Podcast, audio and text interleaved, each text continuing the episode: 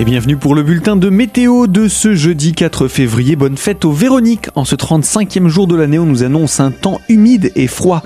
Une perturbation vient donc se heurter à l'air relativement froid présent sur la région. Cette perturbation donne quelques flocons dans un premier temps, toutefois rapidement remplacés par des pluies faibles et intermittentes, sans conséquence donc.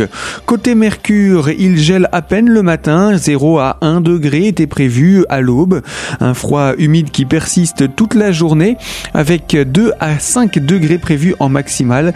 2 degrés pour le relief Jéromois et de la Bresse, 4 degrés pour Épinal et Saint-Dié-des-Vosges, 5 degrés pour la zone néocastrienne. Attention au vent, il souffle fort en pleine avec 60 à 80 km heure et jusqu'à 100 km heure sur les hauteurs. Soyez prudents avec ce vent.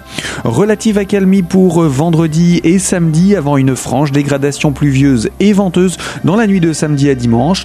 Suite s'annonce particulièrement agitée avec des pluies et averses très fréquentes et des vents potentiellement violents. Le mercure en profite lui pour remonter, il pourrait même atteindre les 12 degrés samedi après-midi. Toute l'information météo est à retrouver sur notre site internet radiocristal.org.